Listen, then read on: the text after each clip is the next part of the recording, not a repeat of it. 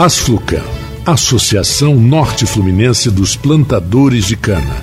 Estamos há 75 anos cuidando dos interesses do fornecedor de cana. Agro é cana. Agro é geração de emprego. Agro é desenvolvimento. Asflucan, a sua associação lutando por você. A partir de agora, Folha FM apresenta Folha Rural. Folha Rural.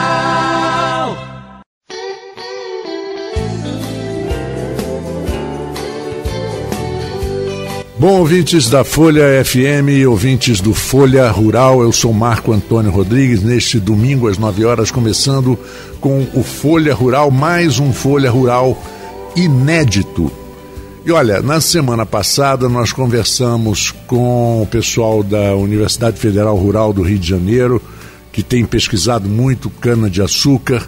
Conversamos com Tito Inojosa da Asflucan e a preocupação tanto do, acho que é William, do William, quanto a do Tito, exatamente o problema da safra da cana-de-açúcar, que reduziu pelo menos o tempo em dois meses quase por conta da falta de chuva. Nós temos, acho que a última chuva mesmo forte, é, significativa na região de Campos foi em maio. Então nós estamos aí com dias maravilhosos, lindos, para quem gosta de dar um passeio com a família, tá maravilha, beleza. Só que nós temos dois municípios vizinhos, que é Campos e São Francisco de Itabapuana, que são municípios que têm uma força agrícola e, e pecuária muito forte, muito grande. Principalmente a parte de, eh, de, de, de agro, de, de, plantas, de fruticultura e tudo. E eu trouxe Enaldo Barreto, que é o secretário de Agricultura do município de São Francisco de Itabapuana, e trouxe Almi Júnior, é, professor Almi Júnior, que ex-reitor da UENF e hoje a, atuando como secretário de Agricultura e Pesca também, né, Elmi? No, na, no município de Campos do Goitacazes. Eu praticamente eu vou observar o que vocês vão falar. Eu, eu quero que vocês é, deem o tema do programa, porque a situação de seca é grande. A gente sabe que inverno, normalmente nessa região, São Paulo sofre muito também, com seca, com falta de chuva, mas está demais. Eu não lembro. Eu, outro dia teve uma chuvinha aí de madrugada, aí só foi de madrugada, eu não vi. Quando eu acordei, o carro estava molhado, mas o chão já estava seco. Como é que essa situação chega ao ponto de ser considerada? Eu vou perguntar a palavra primeiro para o Enaldo. Enaldo, chega a ponto de, de, de ser considerado uma, uma, uma tragédia ou uma coisa nesse sentido para a parte agrícola? Bom dia, Marco Antônio. Bom dia, meu colega Almir Júnior, secretário de Agricultura de Campos, que eu costumo chamar de mestre dos mestres. Bom dia, ouvintes da Folha. É um prazer muito grande estar aqui. É pena abordando um assunto que nos aflige, né? um assunto que nos deixa muito triste. É, Para quem está nos ouvindo agora, a gente trabalha muito com dados e estatísticas. Né? E há poucos dias eu tive acesso a uma pesquisa da Firjan e da Fundação Getúlio Vargas onde aponta que quase 50% da área plantada do estado do Rio se divide em dois municípios, em Campos e São Francisco Tabapuana. São dados da Fundação Getúlio Vargas e da Firjan. E a gente sabe que o setor do agronegócio vem impulsionando o nosso país desde a época da pandemia, do auge da pandemia. Né? É, São Francisco Tabapuana, com dados da Emater de 2020, aponta como o primeiro município no ranking em produção agrícola e também em dinheiro. Nós geramos quase 310 milhões no ano de 2020. São dados também da Emater. E agora a gente está aí com uma seca que já perdura um período de estiagem de mais de quatro meses. Né? É, os prejuízos já estão aí, não tem como reverter, já foram experimentados pelos produtores, alguns ainda continuam experimentando. Há uma, em São Francisco uma mortalidade do gado bovino por falta de água, né, por também por falta de, de alimentação. E aí a gente se vê numa situação muito complicada. Eu costumo falar com o Almir que a gente vê numa se vê numa situação complicada, porque nós estamos na divisa com o presidente Kennedy, no Espírito Santo, o maior IDH do país. Né? E o município tem um programa lá que ele distribui farelo de soja, fubazão, para os produtores rurais. E muitos produtores de São Francisco acham que a gente também tem que estar tá agindo dessa forma. Só que a nossa arrecadação é infinitamente menor do que Presidente Kennedy. E Campos também, a gente, Campos tem é, uma receita bem maior do que a nossa, é polo, né, da, da é, como referência no norte do estado. E a gente vê essa aflição. Então, é, o Almir é uma pessoa que a gente tem conversado muito. É, nós temos tentado nos articular, porque não adianta simplesmente editar um decreto de situação de emergência, que isso aí não vai pontuar em nada se não houver uma grande articulação da região. Há poucos dias eu recebi um telefonema do nosso colega, secretário de Agricultura, o Bruno, de Italva, que está comprando cana em São Francisco Tabapuana e o preço vem aumentando para distribuir com os produtores rurais de Italva. Então, há algumas ações eu acho que têm que ser sistematizadas e feitas em conjunto com a região, porque a região sofre com esse período de estiagem. Então, eu tenho trocado muita ideia com, com o Almir nesse sentido da gente buscar suporte com o governo do Estado. O Almi hoje começou uma articulação com o CIDENF, que é o Conselho hoje do Norte Noroeste Fluminense. Já vamos conseguir na próxima semana uma reunião em Cardoso Moreira. Eu acho que é um, é um ponto importante para a gente startar. Mas aí eu, eu até coloquei no grupo nosso do, do né, Almi, que precisa que a gente tenha uma reunião efetiva. Não adianta a gente ir para lá para conversar, porque não dá para esperar mais. Né? Tem produtores pedindo com aflição a reta escavadeira para abertura de poços. E a gente também precisa estar em, em, comum acordo com a legislação, com o INEA. A gente precisa estar em consonância com a defesa civil do Estado. Não adianta a defesa civil municipal tomar uma postura. Entendeu, Marco? Então é uma situação grave, é uma situação que a gente tem que unir forças e buscar soluções efetivas, práticas. Não adianta ficar de conversa e discussão numa hora que não dá tempo mais para discutir nada. Pois é, eu vou colocar agora o Almir na, na, na, discussão, na conversa, porque quando você fala, você citou aqui sobre essa quatro meses aí, mas isso acontece quase todo ano. Há décadas e décadas e décadas e séculos de. Hã? Agora esticou, Agora esticou muito. É, já, já, já teve. Quase, né? é, já tivemos aqui recentemente épocas de mais chuva e tal. Mas é uma coisa normalmente já prevista. Então eu queria que o Almir entrasse agora na conversa e. e Almir, ah, dizem que a medicina pre preventiva funciona melhor e é muito mais barata do que a curativa. Não se aplicaria essa teoria num, num se houvesse uma. se não houvesse tanta solução de continuidade nos governos, se. Eh, a gente conhece o, o DNA dos políticos, infelizmente. Né? Não todos. Né? É, infelizmente, uma minoria que às vezes domina.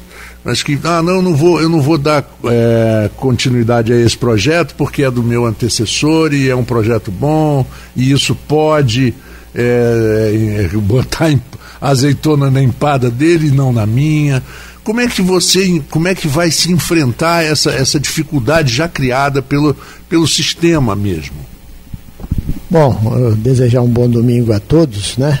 É, ao Marco Antônio, que sempre dá espaço para gente, ao meu amigo Enaldo, né? secretário de Agricultura. Eu acho que a gente está num momento muito rico da gente jun juntos, os secretários de Agriculturas regionais, tomar um rumo conjunto, não dá para jogar sozinho. O Reinaldo citou o exemplo aí de presidente Kennedy, que já sofreu muito e agora com royalties acha que pode fazer tudo para o agricultor. A gente já viu esse filme e viu no que deu. Não deu. Nós temos um grande desafio. O, primeiro desafio, Marco e ouvintes da Folha, é que cada um faça a sua parte. O que que cabe, o que que cabe ao sistema público? o que, que cabe aos produtores e às organizações de produtores? Será que seria muito difícil ter lá um, dois, três hectares irrigado, com uma capineira, um silo, um milho, um pedaço de cana, para hoje não estar tá andando 100 quilômetros para pegar um caminhão de cana que com o preço do óleo diesel é inviável. Então, nós assim, eu acho que o Rio de Janeiro aponta muito para a solução no sistema público. Porque a gente repete, repete que o político é assim, assado, e me permita discordar, mas no Espírito Santo o político é assim, assado, em São Paulo é assim, assado, em Goiás é assim, assado, e nós temos organizações. Esse é um ponto. O outro ponto é que o sistema público do Rio de Janeiro efetivamente abandonou a área rural. É, em prol de uma outra política econômica pautada na indústria pesada, no petróleo, no porto, sabe? E, e que dá muito dinheiro mas o campo foi abandonado. Então a gente tem essa dificuldade. Mas poderia dar muito mais para Porto, por exemplo, se o agronegócio tivesse mais forte. Sim, mas aí nós temos que lembrar o que, que a política pode fazer, o que, que nós, agentes políticos, nesse momento, eu e Enaldo estamos nessa situação, representando os prefeitos e a pre, prefeito de Campos e a prefeita de São Francisco da. Algumas ações nós tomamos. A UENF, por exemplo, você falou uma coisa aqui. A seca, ela é cíclica um ano mais, um ano menos, e nos últimos três anos, fora esse, nós tivemos períodos de boa prestação pluviométrica. Choveu bem em maio, choveu bem em junho, choveu bem em julho, e nós não nos preparamos. Falta hoje comida para animais e para as pessoas que vivem no campo em algumas condições muito graves. Nós temos água? Temos. Podemos ter uma política melhor, mais pujante de açudes, de preserva de água, de, de poço seco, de poço subterrâneo. O Enal tem trabalhado isso, mas nós precisamos da ajuda do Estado. É, são todos os órgãos secretarias de Agricultura, secretarias de Meio Ambiente municipais, secretarias é, Defesa Civil Municipal, Estadual, EMATE, Secretaria de Agricultura do Estado, Secretaria de Ambiente. Nós temos um problema. Se hoje um produtor pegar uma reta escavadeira, abrir um buraco para armazenar a água, ele vai tomar uma multa do INEA, mesmo com toda essa dificuldade. Então, esse é o desafio maior. E para finalizar, assim, a gente pode discutir algumas ações que a política, que os políticos tomam para si e fazem. A ideia e o propósito do projeto de lei que transforma essa região, transforma não, que ela já é, que reconhece que essa região tem um clima semiárido, é fundamental. Por que, que é semiárido? Porque acontece isso que está acontecendo. Numa, semiárido é isso, gente, para quem não entendeu. Numa época chove muito, na época, outra época chove nada. Nós estamos cada vez mais caracterizados professor Zé Carlos Mendonça, meu, meu ex-aluno, meu amigo, grande especialista em meteorologia da UENF, deixou esse estudo pronto, o prefeito Vladimir foi a Brasília, apresentou um projeto de lei e isso andou. Qual a vantagem disso? Ah, às vezes não dá para a gente ter aqui um banco como a Sudene para financiar juros menores, mas garante seguros mais firmes no momento de tragédia como este. Então a gente precisa, primeiro, que é o que nós vamos fazer na terça-feira na reunião do CIDEF, que nós solicitamos que fosse feito, é tratar os sete, oito, nove secretários de agricultura da região, junto com a Ematé, junto com o INEA, principalmente junto com a Secretaria de Agricultura, o que, é que nós podemos fazer de emergencial? Carro-pipa já ajuda. Se nós tivéssemos cada município desse com dois, três, quatro carro-pipa, já dava para levar água. Ah, a patroa, a reta escavadeira para cavar o poço, ajuda os municípios não têm essa estrutura para atender. E às vezes a gente precisa de um, uma decisão em nível maior para que a gente possa tomar. Mas voltando ao projeto de lei, que já está no, no, no, no, Senado para ser votado, ele reconhece essa característica climática que é diferente de São Paulo, que chove 1.500 milímetros por ano, que é diferente de Goiás, que chove 1.600 milímetros por ano. Alguém outro dia falou da soja. Olha o risco, planta e não chove. Planta milho, não chove. Planta feijão, não chove. Então a gente reconhece essa característica de uma região que chove. Esse ano pode chover 400, 500 milímetros e provavelmente vai cair tudo em junho, em dezembro. A região, ela é Italva, Cardoso, Campos, São João da Barra, São Francisco da Bapana, muito parecido. O que, é que nós podemos fazer hoje? Nós temos que sentar junto, de maneira efetiva, como diz o secretário Enaldo, e a gente está tratando dessa questão, junto com os agricultores, junto com a, o poder público, para ver o que, que a gente pode fazer junto. Urgente. E tratar de que um projeto de lei e que os produtores também façam a sua parte lá no final, pensando nos anos seguintes. É preciso ter comida para animal, nem precisa ter tanto animal. É preciso ter sistema de irrigação. Não precisa ter toda a área de abacaxi ou de cana que tem. Pode ser menor, mais eficiente. Esse é o que o mundo está fazendo.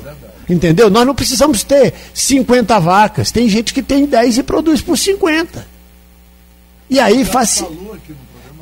Então, eficiência do uso, boas práticas agrícolas é que salva a agricultura. E aí nós estamos, estamos preparados. Eu comecei minha vida na agricultura, depois que eu saí da casa do meu pai já fazendo agricultura, enchendo silo na Escola Agrotécnica Federal de Colatina. Todo mês de março, nós alunos sabíamos que ia cortar cana, todo tipo de capim, encher silo, compactar o silo para ter comida para as vacas leiteiras no intervalo. Ou um sistema de irrigação eficiente. Sistema de irrigação eficiente é que usa pouca água e no momento certo a planta. Então a gente precisa ficar atentos para esse problema e é por isso que esse projeto de lei é importante. E nós agora precisamos. O Rio de Janeiro abandonou o campo. Nós estamos aqui para recuperar esse espaço e trazer. O Rio de Janeiro acordou que o campo é importante. Agora precisa de ações mais concretas, eficientes e mais dinâmicas na capacitação e na emergência. Na minha opinião, hoje, caminhão-pipa e reta escavadeira já ajuda muito. Agora, nós precisamos do INEA entender e atuar em conjunto para que a burocracia do processo não atrapalhe tanto. Qual a diferença nessa, nessa situação da burocracia e da má vontade política?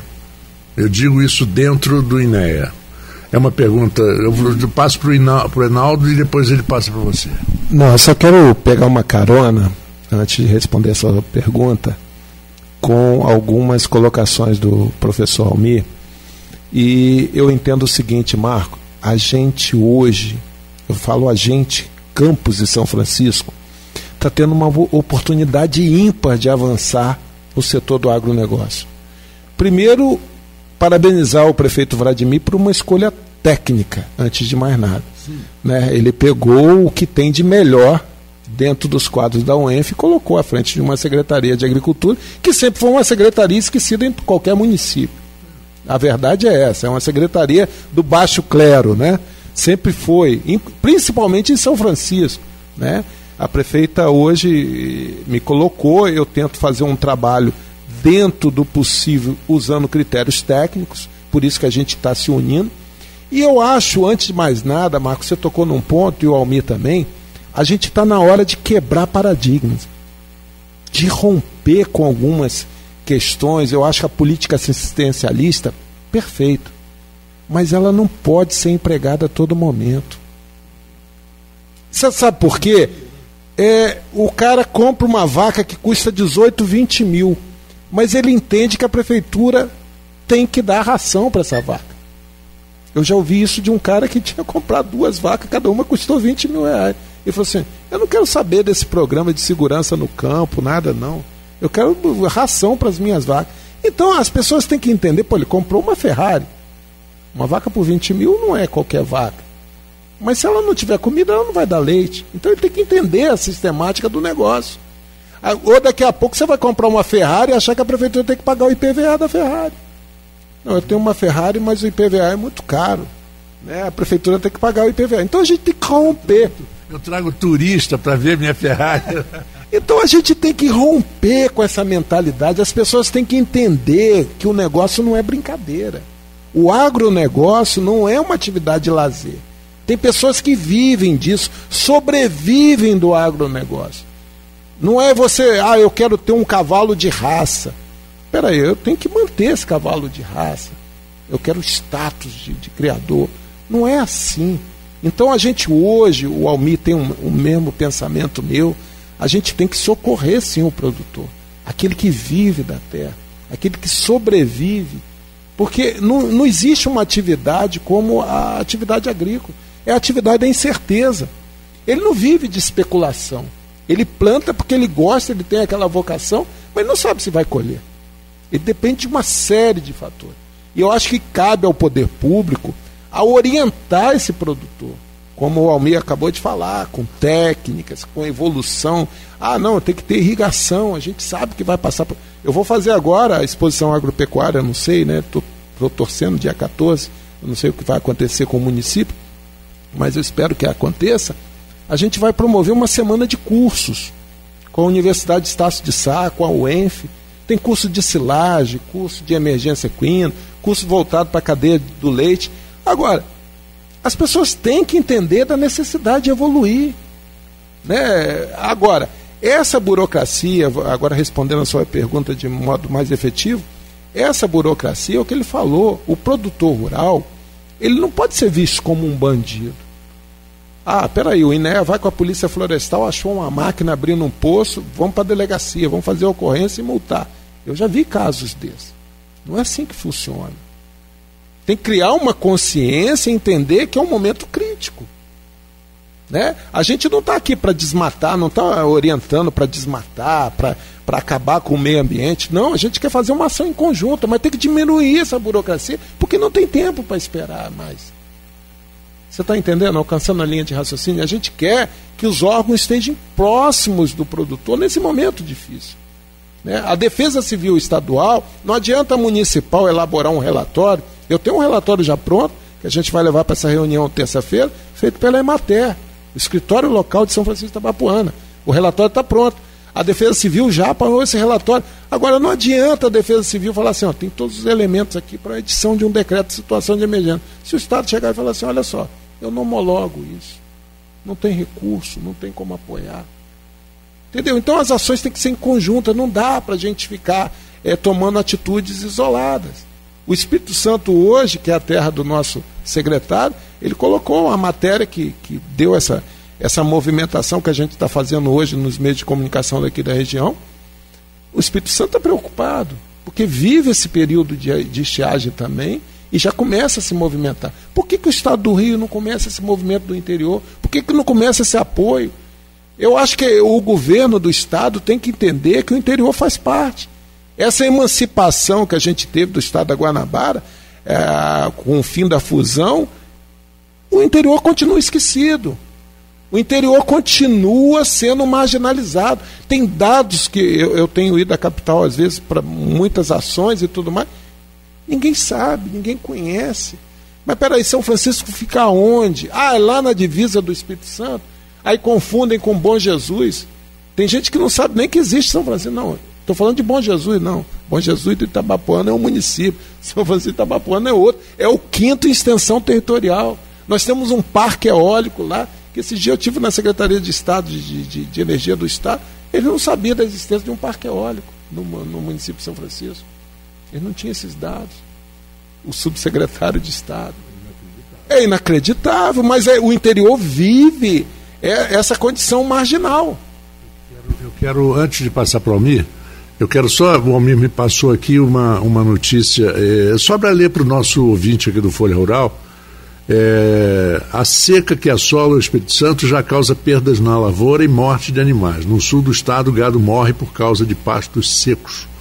Os compostos da silagem, seja capim, açu, ou milho ou cana, não puderam ser plantados na época certa, já que a chuva foi embora nas terras capixabas antes do previsto. É o que a gente falou daqui da cana de açúcar da, da, da safra.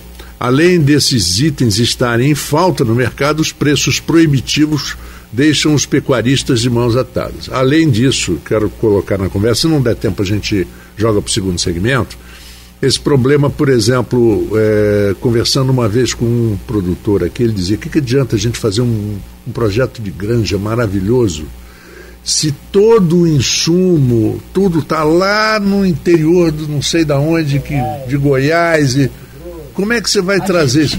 Argentino, qual o preço que você vai trazer os insumos para você manter? Você, ter... A gente vive hoje fertilizante, a gente pois vive é, a crise vive por causa da guerra. Exatamente, e até de uma certa forma, até o governo federal conseguiu colocar aí, não, não, não, não, estamos falando até de política, mas quando você, você falou uma frase que me lembrou é, é uma frase de uma música. Quando se dá uma esmola a um pobre que é são, ou lhe mata de vergonha ou vicia o cidadão. O, o, assistencialismo ele é muito bom até um certo ponto. A partir daí, é, o, o povo prefere não trabalhar que ninguém trabalhe para ter eh, benefícios, benefícios nas mãos. E cheque isso, cheque aquilo, ou o cheque é usado para eleição, ou para botar vereador no cargo. E, e, nunca é feito, infelizmente, a gente tem que reconhecer isso, com o objetivo de realmente criar uma solução temporária. Temporária. Almir, aquela pergunta ainda está valendo para você. Da, da, a pergunta vou, vou refazer. É a falta de vontade política ou o excesso de burocracia que pode atrapalhar na atuação do INEA, por exemplo? Eu acho que é falta de vontade política com o interior do Rio de Janeiro. Burocracia a gente vence. Ou muda a lei. Num decreto de emergência. Muda a lei. Muda a lei. Está aqui, ó. É, você estava lendo a matéria que saiu no jornal lá do Espírito Santo e que eu botei hoje no grupo de secretário. Diante do cenário, o governo do Estado fará uma reunião nessa quarta-feira em pauta a discussão sobre estriagem, tal, tal, tal, com a Defesa Civil, o Corpo Bombeiro, vamos lá, tal, isso aqui. O, pres... o, secre... o governador do Espírito Santo ligou para o presidente da Celita, Rubens Moreira, sobre o assunto. O que, é que, você o que, é ele pode fazer? E aí, ontem, eu estava respondendo a um conhecido que o prefeito colocou na, numa rede social dele, sobre os resfriadores de leite que a gente comprou, né, e está aí para distribuir para as associações de produtores de leite, coisa que o vale. E ele falou assim: ah, mas tem que apoiar o agricultor, porque quem está lá quer que tem que vir para cá. Aquela velha história da Itália que vem para cá. Vem para cá como se não tem leite? E aí você responde. Então eu acho o seguinte: é, acho, não tenho certeza.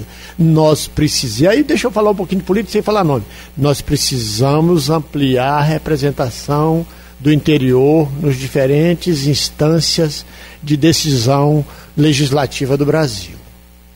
Nós somos esquecidos, na maioria das vezes, nós temos sempre um, dois, três. É muito pouco. É muito pouco diante da realidade. Nós precisamos, e aí eu vou comungar com o discurso do, de vários amigos, assim, aí, aí é a vontade política. É quem está aqui, quem vai estar presente e quem vai lá na Assembleia Legislativa e quem vai lá no Congresso Nacional buscar mecanismos para agora, depois de 100 dias de seca, um silêncio sepulcral. Silêncio. Me desculpe a franqueza e a dureza, porque os agricultores precisam disso. Nós estamos chamando as associações de produtores para reunião, o que, que a gente pode fazer? Esse é um ponto. Realmente, o, o, o Enaldo colocou um ponto forte aqui. Hoje, o agricultor hoje é muito penalizado em todos os sentidos. Né? Nós temos órgãos que parece que criminaliza, o papel é criminalizar, criminalizar agricultor. Por favor, isso precisa mudar. Nós precisamos fazer um processo educativo, é preventivo, de assistência técnica, de ter agrônomo, veterinários, ou tecnista, engenheiro ambiental, biólogo no campo a todo momento. E as pessoas, quando assumem cargo, por favor, deem uma volta no meio do mato. Vá rodar. Então nós estamos, de certa forma, no campo e por isso o Rio de Janeiro paga um preço muito alto. Por isso o Rio de Janeiro sofre por uma atividade agrícola muito frágil. E Campos já produziu 300 mil litros de leite por dia. Hoje, no último levantamento, em torno de 50 mil e com a seca deve ter caído para 30, 25 mil. Tá bom? Então é o seguinte: vontade política resolve o problema da burocracia. Né? Então a gente tem qualquer estruturação que a gente tem que fazer hoje aqui tem que passar pelo respaldo de às vezes de dois, três anos. Se eu quiser fazer uma ponte hoje, dois a três anos para autorizar num órgão, que a ponte está caída lá atravessando e a gente precisa aprimorar isso. Então eu acho que é vontade política para resolver o problema da burocracia. Pois é. E agora, então, para encerrar o primeiro segmento, eu vou só colocar uma coisa baseado no que eu estou observando vocês falando. É, eu acho que três realmente muito pouco de representatividade para a nossa região. Nós precisávamos de uns dez congressistas, pelo menos, com essa vontade política, porque também, é, por que, que o povo não vota? A pessoa vem de fora, pede voto, ele prefere votar no. no muita gente reclama isso, no, no candidato do Rio de Janeiro ou de outras cidades. Né? Porque o povo está um pouco cansado também, Almir, porque uh, as pessoas só aparecem na época da eleição. Copa do Mundo, quatro, quatro anos. Quatro, quatro anos, é tipo Copa do Mundo mesmo, entendeu? Então, aí o cara diz assim, ah, não vou votar nesse cidadão, porque ele, ele some quando a gente precisa, não está aí. Então, essa vontade política e consciência política. consciência de que quando você é eleito por 100 mil, 50 mil, 200 mil, 300 mil votos, você está assumindo um compromisso moral de fazer alguma coisa. Deixa eu só pegar uma caroninha com o que você está falando e deixar uma coisa bem clara. As pessoas, a consciência política, ela nasce de uma coisa muito simples. Não existe cadeira vazia. Alguém vai sentar nessa cadeira. Então você protestar dizendo que não vai votar, não é protesto. Porque a cadeira, alguém vai sentar naquela cadeira. Né? Então é um protesto errado. Então a mudança de consciência tem que nascer aí. Eu acho que ela nasce a partir do momento que você entende que alguém vai estar representando você. Mal, mas vai estar representando você. Então, vamos para encerrar o primeiro segmento, é aquela história, né? Já que a gente está chegando perto, não vote se você não, não tem certeza que aquelas, aquela, aquela pessoa vai te dar o resultado. E veja bem, uma, a eleição para os cargos de deputados, senadores e, e vereadores às vezes, no cômputo geral, ela é mais importante do que os votos para governador e presidente. Porque não é o governador e o presidente que, de, que define, é, são as câmaras municipais. Estando, e precisa chegar de alguma forma. Quem logo é o legislativo. É o legislativo. É o representante eleito para fiscalizar e é, Não vote em troca de um, de um saquinho de feijão, não vote em troca de, de, em troca de 20 reais. Não venda seu voto, porque você está vendendo a sua opinião. Você está vendendo seu caráter. Então, é por isso que eu falo, a burocracia existe em todo o campo. Solucionar o problema da burocracia tem dois caminhos. Ver o que está acontecendo, por que, que não tramita, por que, que fica embaixo da mesa, dentro de uma gaveta, dois, um, dois, três, quatro, seis meses, um ano. Ver por que, que anda nisso, ou se a legislação é adequada. Eu posso citar vários exemplos. É, é, é, tem um que eu gosto muito para ser rápido aqui, né? Rio de Janeiro tinha todos os processos para dificultar o plantio de uma planta chamada aroeira, pimenta rosa. E o Espírito Santo fez legislação para incentivar o plantio para evitar a degradação, a erosão genética no campo, que alguém vai lá cortar a planta que está. Isso demorou. O campo já fez lei para impedir o plantio de eucalipto, o que é uma aberração.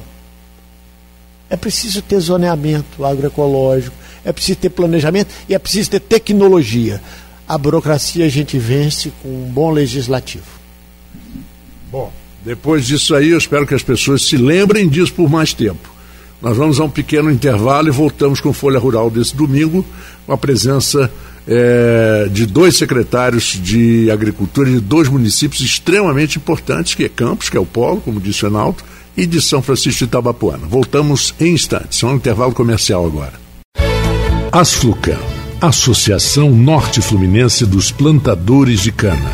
Estamos há 75 anos cuidando dos interesses do fornecedor de cana. Agro é cana. Agro é geração de emprego. Agro é desenvolvimento. Asflucan, a sua associação lutando por você.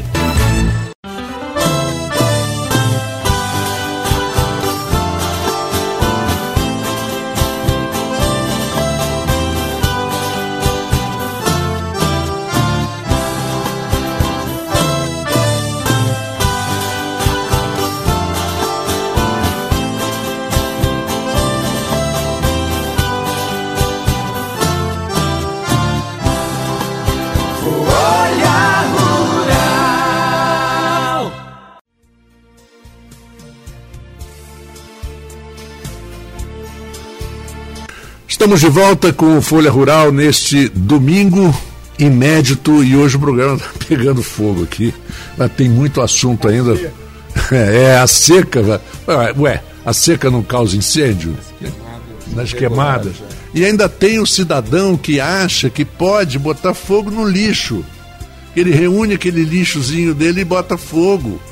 E, e, se você disser para ele que aquilo ali pode causar um incêndio na rua inteira, ele não acredita. Principalmente com vento de 40, 50 km por hora. Enaldo. É, Marco, é, é, é muito complicado. Mas eu acho que a gente está tentando, né, a todas as formas, o Almir é, tem trabalhado muito isso comigo, da gente tentar montar uma pauta única de forma que a gente consiga suporte do governo do Estado, com o governo federal. Acho que nessa reunião também a gente poderia, sabe, ao me convidar a superintendente do, do Ministério da Agricultura, Estela Romano, porque existe uma série, a gente já participou dessa reunião também, de armazéns, e a gente não viu efeito prático nenhuma naquela reunião, embora tenha sido online também, né, Almir, da questão dos armazéns, e nesse momento estarem atendendo aos produtores, tem armazéns do governo federal, hoje com, com milho, com uma série de situações que poderiam estar socorrendo a região. Em Cachoeiro Tapimirim, não é isso? Tem que buscar em Cachoeiro. Hoje a gente perdeu né, os, os nossos galpões da Conab. Ele tem no Rio de Janeiro, num lugar que hoje está difícil de usar, na Avenida Brasil, e a gente já tentou viabilizar para trazer para cá. Só que existe uma política de redução desse espaço e precisamos ter, a gente também não tem às vezes muito consumo. E aí é mais barato, às vezes, buscar em cachoeiro. Mas a gente já trabalhou nessa questão e não avançou. Tem muita coisa que depende do sistema público. Ter uma reserva, ter silos, é, com o preço do milho e da soja realmente está inviável para atividades de que não sejam eficientes. Usar milho e soja, mesmo no preço que está, depende muito. Você tem leite de qualidade para vender em quantidade e qualidade para negociar, por isso que as associações são importantes, né? De funcionar do poder. Então, para vencer, nós estamos num momento difícil de crise. A gente no Brasil tem mania de esquecer muito rápido do problema, e isso é cíclico, né, Marco? Como você falou aí. Então a gente precisa hoje de todo mundo, do sistema público, dos produtores fazendo a sua parte, e da assistência técnica, da competência técnica, sabe? Da competência técnica para o planejamento de produtores. Nós temos bons produtores de leite, o Reinaldo tem lá gente com doutorado produzindo leite, que faz a sua continha e que está sofrendo muito pouco. Gente que busca muito pouco a atenção do sistema público. Ele quer uma estrada boa, quer uma ponte boa, sabe, quer uma energia elétrica que chegue de qualidade, quer uma internet que chegue de qualidade. Esses produtores. Mas se pode ter certeza que um produtor dele lá de leite tem gente lá com qualidade que tá, não está procurando o sistema público tem reserva, tem ração, fez uma capineira, né? faz análise do solo, faz um sisteminha de irrigação para uma coisa pontual, está sempre preparado e a sua produção de leite garantida. Essa coisa da, do gerenciamento da atividade agrícola talvez seja o grande gargalo nosso, junto com a legislação que atrapalha muito o produtor e que o Rio de Janeiro, o estado do Rio de Janeiro, tem mania, isso é sério, de colocar o produtor sempre numa situação difícil, sempre de criminalizá-lo. Foi sempre assim com a questão da água, do uso da água, do plantio, do plantio da cana, sempre foi criminalizar. No meu estado, o produtor rural tem peso político, peso político, e é muito respeitado para assumir qualquer instância. Mas está sempre junto em organizações e associações. Falta isso, talvez, ao nosso produtor o Almir entrou num ponto, Marcos, que eu acho que é muito importante. Por exemplo, criaram a lei do fim das queimadas na cana-de-açúcar. Né? Mas não houve um incentivo para mecanização. E a cana continua sendo queimada. Né? A lei dava um prazo né, para que o, o setor se organizasse e o setor não se organizou.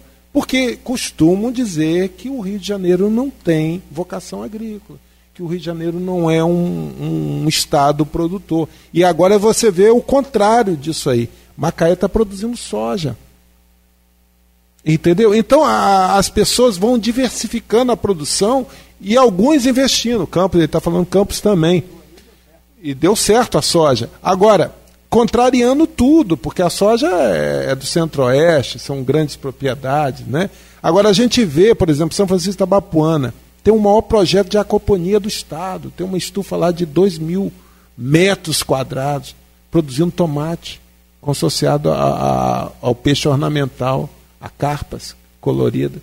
Então, é, é uma situação que nos enche de orgulho, mas ao mesmo tempo pouca gente sabe desse projeto de aquaponia que está instalado no município. Nós temos lá uma fábrica de fécula, que o Almi, de vez em quando, está visitando lá, de uma propriedade que produz mogno, pimenta do reino, pimenta rosa, é, faz o tratamento do eucalipto e agora montou a fécula da mandioca e a farinha. Está terminando a farinha. É um investimento é. Não dá nem para falar aqui que vocês não vão acreditar que o empresário chegou lá no meio do nada, num lugar chamado Pingo d'Água, que eu, eu até resido lá, e construiu essa fábrica. Né? Então, quebrando paradigmas, porque a, a vocação da, da fécula da mandioca estava no sul do estado. E, e o maior e o polo consumidor é o Nordeste, que é a tapioca, que é a farinha. Então ele chegou, ele fez as contas que ali metade do frete ia ficar para lá, e aí colocou. A gente vê a malha viária nossa é, sobrecarregada, enquanto as ferrovias houve uma política para acabar com as ferrovias. E as ferrovias hoje funcionam no Centro-Oeste com grãos, com, com transporte nessa área. Todo país desenvolvido tem uma, um, uma malha ferroviária bastante significativa. significativa. Como erro estratégico que a gente não adianta ficar discutindo muito. Né? Hoje, quando eu vejo, eu entro dentro da rede ferroviária federal, um espaço que a Prefeitura de Campos está usando, em alguns espaços, que eu vejo os vagões saindo daqui para ir para uma cidade que eu morei que não tinha nada. Lavras, Minas Gerais e hoje é o, é o coração do sistema ferroviário do Brasil para tirar grãos do centro-oeste e colocar nos portos de Vitória e nos portos de do Porto de Santos. E nós com um porto desse tamanho aqui. E a ferrovia não está chegando no porto. Mas esse é um outro debate, né? Do, mas é importante colocar, é importante colocar, porque o Rio de Janeiro foi esquecendo do seu interior. E nós estamos falando de agricultura. E a agricultura sem estrada, sem modal, sem um aeroporto funcionando para exportação. O Brasil vive da atividade agrícola a partir da exportação. É, isso, inclusive, tem uma briga filosófica sobre isso, mas não falta alimento, falta forma de distribuição, né? Eu sempre falo um número mágico. Nós temos no mundo aproximadamente 800 milhões de pessoas passando fome e a gente joga comida no lixo que dá para abastecer 2 bi. Campos tem que entrar nesse mercado, São Francisco tem que entrar nesse mercado, Italva, Itaperuna, sabe? Para a gente fazer riqueza a partir da, da, da, agricultura. Como eu falo com meus amigos do CDL, né? O único lugar que dá para produzir dinheiro não é na casa da moeda, é em árvores, é em planta, é em teta de vaca a economia gera disso. E nós não temos representação. Temos sim, mas ainda é muito pouco. Temos bons deputados que lutam pela atividade agrícola do Estado do Rio de Janeiro e está aqui, está lutando em Brasília, está lutando no Rio de Janeiro. Temos outros aí se credenciando que são representantes locais que nós precisamos ampliar. Campos, São Francisco, Itaperuna e todos os municípios nossos aqui, dá para ter uma bancadinha forte de gente que vai estar perto da nossa casa para a gente bater na porta de vez em quando e falar, ó, oh, cara, tá morrendo de sede, né? É verdade. Mas essa semana saiu em todas as redes sociais um, duas fotos interessantíssimas da Cooper Leite nos anos 70 e o prédio do Cooper Leite hoje. E eu agora falo com, com o Reinaldo e coloco o Almir também, nessa, nesse, nessa pecha que existe de que Campos ou a região, é, o Campos é a cidade do já teve. É, Latinha. É, Latinha. Latinha aquilo e, e uma, uma, cidade com 600, quase 600 mil habitantes, juntando as cidades, São João da Barra, São Francisco, o Polo é muito mais, muito mais de 800 mil é, habitantes, com uma, uma, um raciocínio, às vezes, de vilarejo. Não, não é querer criticar ou diminuir, mas é que, infelizmente, né, você chega e diz assim: Poxa, eu queria fazer um, uma camisa. Não, Rapaz, Campos tinha um camiseiro bom aqui, mas não tem mais não. Ah, tinha um alfaiate bom, não tem mais. Tinha um sujeito que consertava isso, mas não tem mais. Porque as profissões vão se encerrando, né? E vão mudando daqui para onde dá mais. Eu, eu vou começar com a linha de raciocínio que você você colocou aí, que é a questão do cooperativismo. Né? É, a gente viu a Copper Leite, eu fui cooperado da Copper Leite, lembro até da minha matrícula, 2530. E com muito. Não, era, era o número. Não, não, então, era, era, era, era o meu número na, na, na, cooperativa, eu me recordo disso até hoje, que eu era produtor de leite, foi a primeira matrícula que eu fiz aqui na cooperativa. Depois eu vi a, energia elétrica no meu município, a gente conheceu através da CERSAM, Cooperativa de Eletrificação Rural São Joanense. A gente conheceu a energia através de uma cooperativa, que hoje está lá em, em estado falimentar. Né? Não existe mais, os imóveis estão penhorados, bloqueados pela justiça e tudo mais. Eu vi a Cooperfrute, que foi uma cooperativa, a gente teve a oportunidade de produzir maracujá, nós fomos responsáveis por uma produção de maracujá no estado, fomos os maiores produtores de maracujá, no distrito de Praça João Pessoa. E eu vi a Cooperfrute. Cheguei em Campos em 93, fiz minha tese de doutorado com maracujá. Se você olhar nos indicadores do IBGE, tem um trabalho da Embrapa que mostra São Francisco da Bapuana era o primeiro produtor do Brasil em maracujá. 1996. 96. Eu estou colocando que era do Estado e depois passou ao Brasil. E a gente viu essa cooperativa, a Cooperflute, eu não sei se o, o, o Almir viu, mas eu assisti, sendo inaugurado e reinaugurado diversas vezes. E hoje passa lá, você vê um esqueleto de um, de um prédio que não existe mais. Eu acho, eu não tenho inveja de, de estados e tudo mais, mas o, o Espírito Santo e o Paraná, o cooperativismo é feito de uma maneira mais organizada. Hoje não existe crédito para montar uma cooperativa. Eu vi o Banco dos Lavradores, que era Coopercred, funcionar como suporte para o produtor de cana. Né? Isso tudo acabou. O Banco do Lavrador era ligado ao Banco do Brasil, mas era uma cooperativa de crédito que existia aqui. Então, o cooperativismo é, no estado do Rio, não sei a opinião do Almi, mas ele faliu de uma tal maneira que hoje eu estou vendo a Coagro aí ressurgindo com dificuldade, mas ampliando o quadro, né? Que, é, ampliando o quadro e mudando e quebrando essa sistemática que foi ao longo dessas décadas. Mas veja o Espírito Santo, que nunca teve um arranhão, a questão de cooperativa. O Paraná, mesma coisa, né? são, são, são instituições fortes que hoje tem até instituições financeiras no Brasil todo, né? que, que saíram lá tanto do Espírito Santo como o Paraná, mas o estado do Rio, o exemplo foi totalmente contrário do que é cooperativismo. Eu não sei a opinião do Almi com relação a isso. Não, o estado do Rio de Janeiro fez uma escolha. Uma escolha por uma matriz econômica fora da agricultura. Né? Isso, o, isso, é óbvio. Isso é óbvio. E, e não dá para atividade agrícola competir com atividade petrolífera ou de grandes empreendimentos, como é, por exemplo, o Porto do Açu. É inviável. Mão de obra, nós temos uma legislação complexa. Eu gosto muito de citar uma, uma frase que eu ouvi do atual governador do estado do Rio de Janeiro, Cláudio Castro.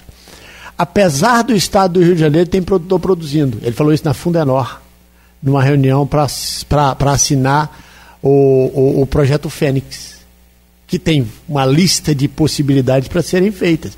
Para olhar para a agricultura de campos e região, você tem que olhar para o Colégio Agrícola Antônio Sarlo. Se você olhar, você vê o que, que aconteceu. Os dois tomaram a direção é, é, ruins para a agricultura. A gente forma na UENF agrônomos, veterinários ou tecnistas. Eles praticamente não ficam no estado do Rio de Janeiro. Então, assim, não adianta falar assim, a gente brinca, campos já teve, já teve na agricultura. Tem outras atividades hoje que são fora da agricultura. Campos já teve grandes cooperativas. Mas, mas assim, não é uma coisa de campos.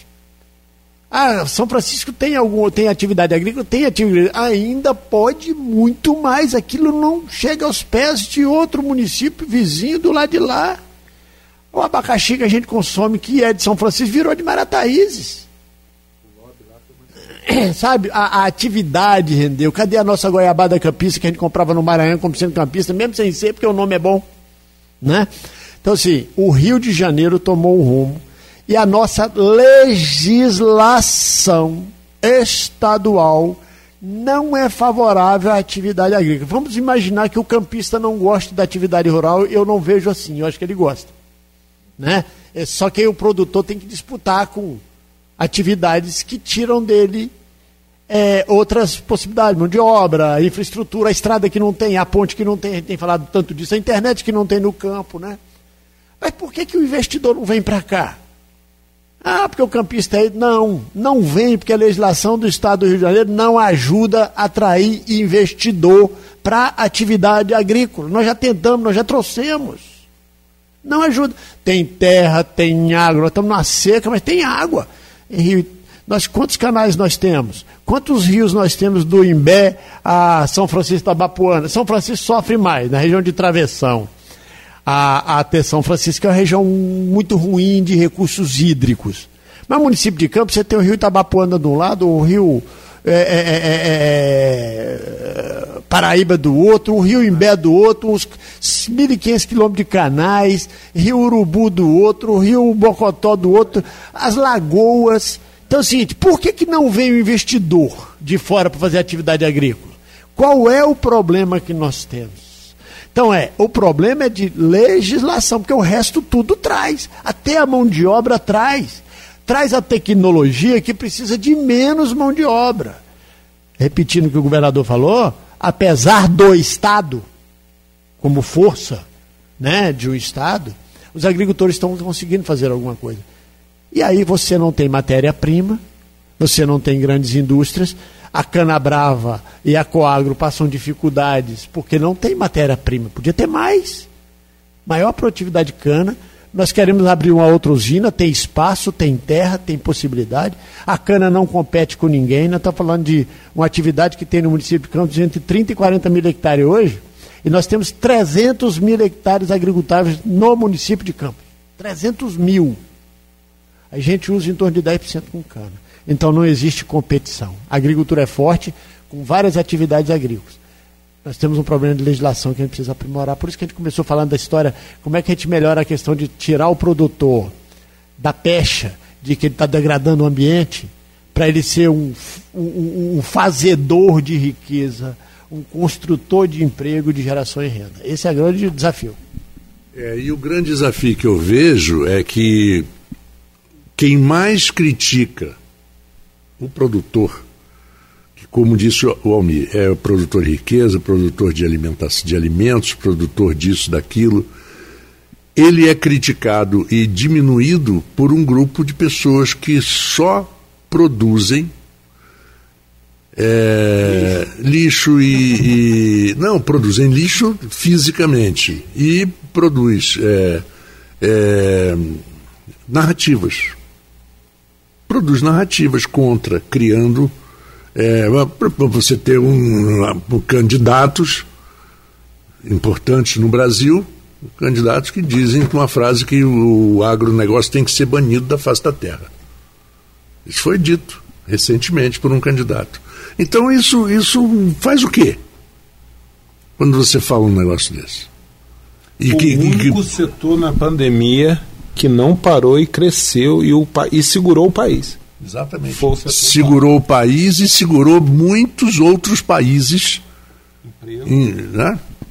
Toda essa questão. É esse, esse é o desafio que nós temos no regional. A gente precisa que o setor se organize. Se a gente conseguir que os produtores se organizem, a gente, eu, eu falo muito, eu, o Enaldo colocou e você começou falando disso, de cooperativismo e associativismo. Começa com associação. E não é confraria de amigos, não é negócio. Negócio você faz um contrato de trabalho, as pessoas precisam entender. Confraria de amigo, eu tenho os meus que tomam cerveja comigo, que faz um churrasco, que vai na missa. Ali é negócio, faz um contrato de trabalho e quando alguém não está cumprindo, expulse ele do negócio. Né? Então, ou a gente trabalha nessa perspectiva e tecnologia.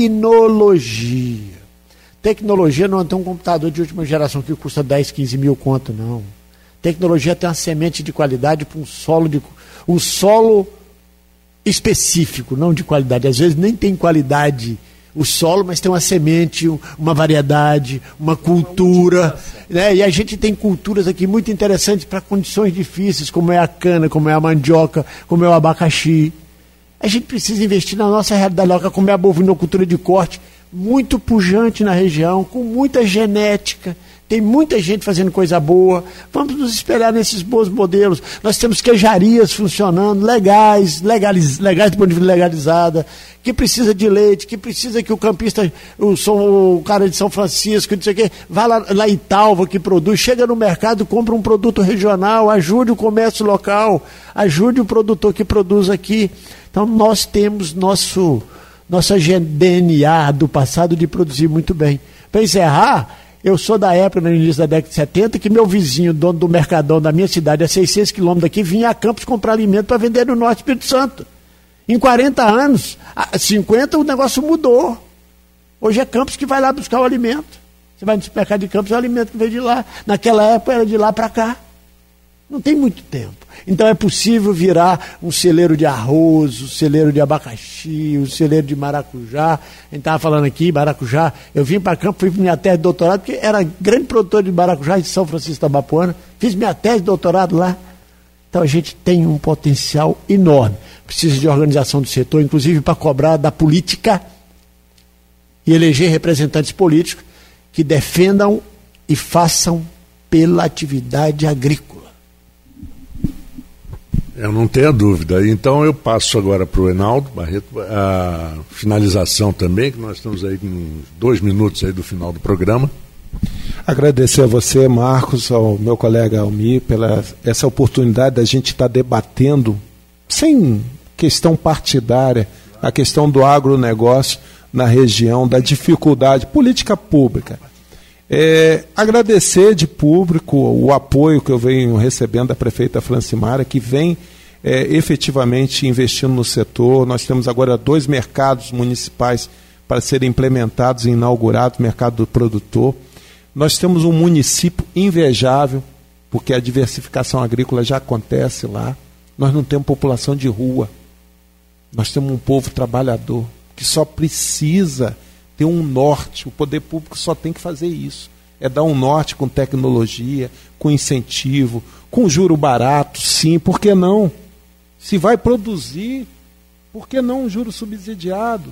Por que não incentivar aí o Pronaf e outros programas que deram certo? Não é cortando o crédito do produtor, não. E sim do especulador. O produtor não é um especulador. Há uma diferença muito grande disso, entendeu, Marco? Então a política pública é isso.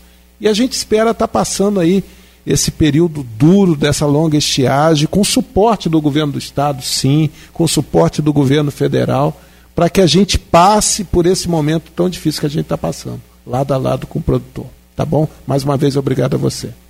Bom, eu agradeço a presença do Almir Júnior, do, do Enaldo Barreto aqui, e representando os municípios, mas mais acima de tudo, representando a região que é muito importante, porque é, pensando em região, pensar em região é muito mais importante do que pensar só município por município. Não adianta você ter uma casa bonita se o seu vizinho está lá sem casa, né, mano? Na atividade agrícola, eu sempre uso a cultura do mamão. Se o, se o vizinho não fizer o serviço bem feito, o, mamão não, o seu vizinho, o seu mamão não produz. Isso vale para abacaxi, e aí, nós temos o CIDENF, que precisa, eu vou fazer uma, uma reflexão, precisa ser mais eficiente e mais focado no, nos problemas que nos unem. A seca nos une, a chuva nos une, o rio nos une, o leite nos une, a cana nos une, sabe? Políticas públicas para a agricultura que sejam pautadas na unidade dos municípios. O leite transita em todos os municípios. Então, o consórcio, que é uma riqueza, às vezes a gente dispersa com muita muita pauta. Segurança pública rural, que é um tema importante, nos une, né? Mas a gente precisa ser mais eficaz. Neste momento, a gente precisa ter uma solução, ou pelo menos um paliativo, de alguma água chegar aos nossos agricultores, de alguma comida chegar aos nossos agricultores, principalmente aqueles que têm animais, né? Animais. Então a gente tratar dessa questão, agradecer você por mais esse espaço. É um privilégio, a satisfação estar aqui nesse programa, que tem uma audiência grande, junto com o Enaldo, que é uma pessoa importante da agricultura, entra produtor rural, né? advogado, então ele é bom para defender o produtor. E, e, a gente saber o que, que a gente faz. Junto a gente consegue debater muita coisa e botar na prática. Eu que agradeço vocês, porque com vocês eu estou aprendendo, né? Porque eu sou de um, de um profundo, tenho um profundo desconhecimento desse assunto rural, mas estou aprendendo, estou aprendendo e estou gostando. Eu quero agradecer então mais uma vez ao Enaldo e ao Almi pela presença, agradecer também ao Marcelo aqui pela técnica, por organizar aqui a gravação do programa, porque o horário realmente desses dois cidadãos aqui não não é um horário muito fácil da gente conseguir juntar. E eu desejo a todos um bom final de domingo para você, ouvinte da Folha FM. Segunda-feira nós estamos de volta. Eu tenho certeza que esse assunto, muito em breve, vai ter que voltar aqui no Folha Rural, se não for resolvida essa situação. Então, um abraço a todos, bom domingo, continue aqui na Folha FM, a rádio que toca você. A Folha FM apresentou Folha Rural. Folha Rural.